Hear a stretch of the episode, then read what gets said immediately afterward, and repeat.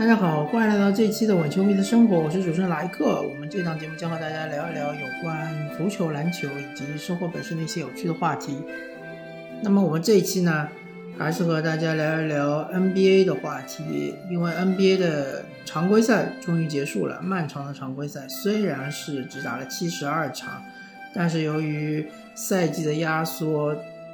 最主要是因为去年新冠疫情的爆发，然后导致去年联赛它的时间拖长了，然后这个赛季呢又是这个延后了开赛，所以说呢设计了这样一个七十二场的这样一个常规赛。那么同样就是和去年相同的是，今年也设计了一个附加赛，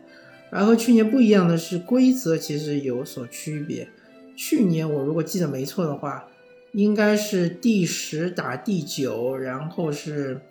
第九是有两场的，就是机会，就是说第九只有输了两场才会被淘汰，而第十就输一场就被淘汰，然后再是两者的胜者再打第八，然后第八也是有多一场的这样一个呃优势。那最终我们是知道是去年是。呃，波特兰开拓者是杀出重围，最后是以西部第八的身份去打了那个，我记得是湖人队吧。呃，东部第八我倒是有点记不太清楚了。呃，当然就是，嗯，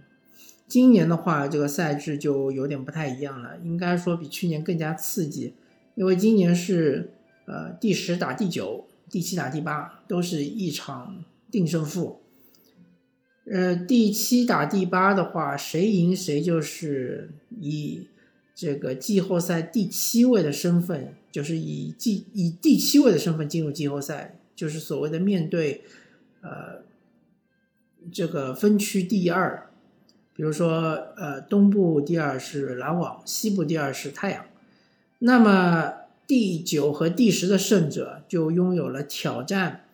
呃，第七和第八的败者的这样一个权利。然后还是一场定胜负，谁赢谁就是，呃，以第八的身份去挑战分区第一。呃，东部第一是七六人，西部第一是爵士。那么我们来分析一下情况是怎么样啊？首先，西部的话，从第七开始是湖人，第八是勇士。第九是灰熊，第十是马刺。那么第一轮附加赛这个对战形式是勇士打湖人，呃，然后是灰灰熊打马刺。那么确实从战绩上来说，还是从呃球队的真实水平来说，呃，勇士和湖人是要比马刺和灰熊更强一些的。因为马刺和灰熊相对来说是两支比较年轻的球队，像是灰熊队的核心，当然就莫兰特嘛，当然瓦兰丘纳斯也是一个不可忽视的力量，在灰熊队中也是得分篮板一把抓。那这个马刺队的核心肯定还是德罗赞，对吧？但是他周围围绕着一批年轻的队员，像莫里啊、呃小白啊，还有这个朗尼沃克啊。啊，还有一些可能我个人也不是非常的清楚，当然也有一批老将，像是鲁迪盖伊啊，呃，帕蒂米尔斯啊，对吧？呃，还有这个像是他们的中锋，呃，博尔特尔啊，呃，博尔特尔应该不算老将，他，但他应该算是一个中生代球员吧，当年也是从猛龙，呃，是交易到了马刺，就是因为拉纳德这笔交易嘛，呃，当然博尔特尔最近是。这几年的这个进步还是比较大的，现在是成为一个护框大神。那么就这个系列赛来看呢，我个人还是看好灰熊的，因为灰熊他的战绩比起马刺要多胜五场比赛，这个就是说在七十二场比赛的这样一个形势下，其实是呃优势比较明显。嗯，灰熊的打法和马刺的打法还是有所区别，马刺其实是一支跳投型球队啊。呃，不管是他们的核心德罗赞也好，或者是他们的呃一众就是呃副攻手，像是鲁迪盖伊啊，或者是莫里啊、小白啊、啊朗尼沃克啊，呃，这一批球员全部都是以跳投为主的，呃，相对来说攻框是少一点，嗯，而反过来说，灰熊队他的内线就比较强悍了，像是这个呃瓦伦丘纳斯就不说了，对吧？基本上是中锋里面，就是说，呃，除了像是约老师啊，或者是像是啊大帝恩比德啊，嗯，或者说。像是武切维奇啊，这三位我觉得应该是呃目前 NBA 联盟里面中锋最强的三位，呃，接下来应该就是瓦兰丘纳斯。当然，就说卡佩拉也很强，但卡佩拉是一个吃饼型中锋，他自己没有办法为自己创造得分机会。而我前面说的那三位都是有自自己得分的创造的能力，而且还能够带动队友。而瓦兰丘纳斯他没有带动队友的能力。但是他自己得分能力很强，你把球交给他，他内线单打，包括面框单打，都都是还是非常强的。那么当然就是面对对面的博尔特尔呢，其实也不是那么好打，因为博尔特尔相对来说是一个防守型中锋，而且他的护框能力还是很强的。啊，不过是从身高啊还有体重来说，瓦兰丘纳斯还是占有一定的优势的。包括像是安德森，对吧？也是马刺旧将。他这个投篮 水平，我我就不点评了，反正就那么回事儿。但他攻框还可以，包括是这个莫兰特，莫兰特他就是这种呃速度飞快这种，而且他爆发力很强，他弹跳非常好，呃，也攻框能力也很强。包括像呃小贾伦杰杰克逊嘛，他因为是伤病错过了很长一段时间比赛，最近刚回来。就是说这个状态可能要找一找，但是没有时间给他找了。这个就是一场定胜负的残酷性啊！这个如果万一他打得不好，可能就会立刻被换下来。嗯，所以其实灰灰熊队还有包括迪隆布鲁克斯，呃，这个赛季打得也非常的好。呃呃，包括他们的梅尔顿，对吧？也是个非常出色的三 D 球员。相对来说，灰熊队的阵容呢？就是比较齐整一点，就是有一定的攻框能力，也有一定，当然他们外线呢相对来说是差一点啊，呃，特别三分球方面稍微差一点，但是呢，呃，总体来说从呃整体的这个水平来说，我个人还是看好灰熊。然后呢，就说到湖人和勇士嘛，对吧？湖人和勇士其实湖人是比勇士多胜三场比赛，而且湖人非常惨的是他们这个。两大核心，呃，浓眉和这个詹姆斯其实是休战了很长一段时间，基基本上三分之一的赛季嘛就没怎么上。勇士相对来说伤病没那么严重啊，呃，追梦格林可能是休战了一段时间，但是库里几乎好像没怎么休战过。但反过来说，由于詹姆斯是最后一轮比赛刚刚复出。所以说呢，他的状态其实不像大家想象中或者看到的那么好，因为他们最后一轮打的是步行者，步行者这个赛季他的防守是稀烂，虽然说它里面有大中锋是这个小萨博尼斯，对吧？但是因为他没有特纳，没有特纳之后呢，他的护框非常非常的差，呃，基本上是靠进攻在支撑，所以呢。詹姆斯在这场比赛发挥非常出色，包括浓眉也发发挥非常出色，并不能说明太多的问题。嗯，我个人对于湖人队的状态是有所疑问的。还有就是卡鲁索也休息了一段时间，他本来就是非常差的投篮，我不知道他在这场比赛能发挥到什么程度。包括是这个施罗德也是最后一场比赛刚刚复出，当然施罗德不是受伤。他是因为防疫条例嘛，然后就是被强制休休赛，或者说被强制禁赛吧。当然，因为他那么多场比赛没打球，所以说他这个状态怎么在这一场比赛里面给我调整过来是很难的。啊，大家千万不要低估了 NBA 的比赛强度，特别是像这种一场定胜负的附加赛。呃，其实老实说，湖人他也没有经验，对吧？也没有打过这种比赛。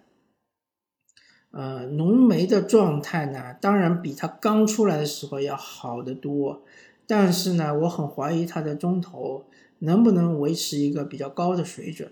因为，嗯，这个安东尼戴维斯他的中投非常厉害啊，特别是他近框的中投，呃，其实是相对来说是可以和杜兰特相媲美的，而且他身高又足够高。但是，一旦他失去了这个武器之后呢，他就只能靠到内线去，呃，抢前场篮板啊，或者是去空切啊这一招。但是，好像呃，从勇士的防守的纪律性来说，应该不是特别怕这一招。特别是追梦格林其实是挺克安东尼戴维斯的。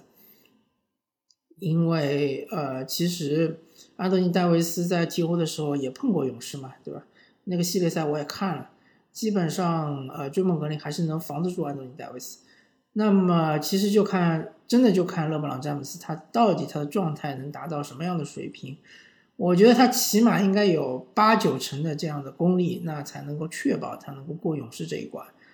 呃，当然，勇士他他肯定是这防守强队啊。这个赛季，如果大家没看勇士比赛，可能以为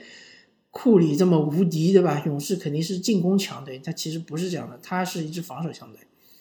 他有两个防守强点，一个就是追梦格林，一个就是呃维金斯。那维金斯的话，那这个赛季被勇士还是改造的非常的不错。他作为一个天赋很高的球员，他如果把自己更多的精力投入在防守端的话，他这个三 D 球员，这个 D 是没什么问题的。三的话，有时候就要看手感了，对吧？啊，有一点我不太清楚啊，我不知道乌布雷是不是由于受伤还是什么原因，好像后面几场比赛没上，这场比赛不知道能不能上。勇士，呃，这场比赛的关键点就要控制失误，因为湖人队是一支打反击非常厉害的球队，而且他们造失误能力也很强。那是因为他们有一个很强的轮转防守轮转阵容，呃，很大多数的球员他的防守水准都是在中，就是联盟平均线以上的，包括像是这个库兹马啊，像是这个波普啊，像是卡鲁索啊，嗯，包括安东尼戴维斯啊、勒布朗詹姆斯啊，啊，包括霍登塔克啊这这些球员，他的防守还有施罗德都是属于。平均线以上的，当然他们的呃庄神德拉蒙德这个防守能力就属于平均线以下了，他可能是个突破点，但是不确定湖人会用他多久。还有就是小加索尔如果用的话，呃，我很怀疑他的体能能支撑多久，因为小加索尔毕竟年龄放在那儿，而且他如果面对库里的话就非常的尴尬了。一旦你把小加索尔暴露在库里面前，那库里就就可以为所欲为了，可以说。所以说呢，湖人队和勇士队应该是有的一打的，而且我个人是，呃，做一个大胆的预测吧，我觉得勇士是有机会的，是有机会的，可以说是五五开对四五开，因为湖人确实他的不确定性比勇士大得多，对吧？我再说一遍，湖人的不确定性，第一就是勒布朗詹姆斯他到底状态是达到什么样的程度，因为最后一场比赛不能作数的。印第安的步行者，他的防守水平很烂，而且他最后一场比赛是不是全力出战了，我们也不知道。第二就是像是卡鲁索或者是施罗德这两位比较呃重要的轮换阵容的球员，他的状态到底能达到什么样的程度？那么第三点就是安东尼戴维斯他的中投，在这一场比赛就仅说我们说这一场比赛能够达到什么样的程度，对吧？这三点非常重要。那么，如果说非要说有第四点的话，就是说看看湖人队整体三分球命中率能达到什么程度。如果说湖人队三分球爆了的话，那么其实基本上勇士是扛不住的啊。呃，好吧，那么西部就聊到这里，我们讲讲东部。东部的话，相对来说就简单一点。第一场就是印第安步行者对夏洛特黄蜂。那么最新消息是，黄蜂的海伍德是无法上场，这个这一点对于黄蜂队来说是非常的遗憾啊。因为海伍德如果说是健康状态的话，他不单单是一个进攻的支点，呃，进攻的终结者，而且他可以成为一个防守的尖兵啊。海伍德之前在凯尔特人大家也看到了，他在防守端是很强的，至少是前。呃，百分之七十的这样的水平，而且他是一个锋线防守队员，他是可以上下摇摆的。那么现在没有了海伍德之后呢，黄蜂队的防守其实可以说是雪上加霜。那么当然，步行者的防守也很稀烂，对吧？因为步行者特纳是确定不能上场。然后步行者也是 TJ 沃伦也不能上，兰姆好像也不一定能上，所以说步行者其实也挺惨的。这两支球队可能就是比惨吧，比谁更惨，对吧？其实东部季这个赛季呃竞争力挺弱的，那些没有进季后赛，特别可惜的是公牛，因为公牛队呢，呃中期补强了一波，但是呢由于拉文的受伤，所以呢呃连败了之后确实是。功亏一篑吧。其实公牛如果能进季后赛，我觉得他们的实力应该比我现在说的这两支球队更强。那么我就稍微预测一下吧。我觉得比惨的话，可能呃黄蜂会稍微好一点。毕竟黄蜂还是有这个赛季比较爆种的，像是啊三球对吧？啊拉马尔鲍尔，还有像是这个呃罗齐尔对吧？这两位球员还是呃手感比较爆棚的，我觉得还是有机会，机会比较大一点。那么后面一场这个附加赛，就是由东部第七的凯尔特人波士顿凯尔特人对东部第八的华盛顿奇才。那么这场比赛呢，原本来说，首先波士顿凯尔特人以他的实力，就是纯实力来说，不应该掉到这个位置啊。因为赛季刚开始的时候，大家预测他，呃，就算是保守的预测，说他进不了东部前四，那至少也是五六位这样的位置。那没想到凯尔特人这赛季确实遇到一些困难。首先第一点就是伤病影响比较大，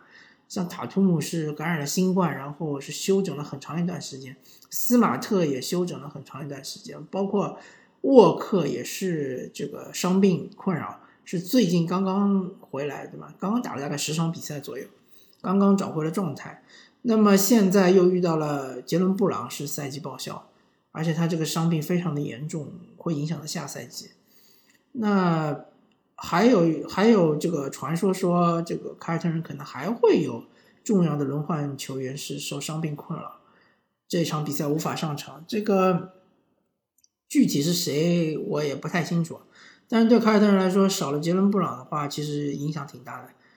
那么就是说，凯尔特人就成为一支在进攻端纯以跳投为主的球队，因为塔图姆他的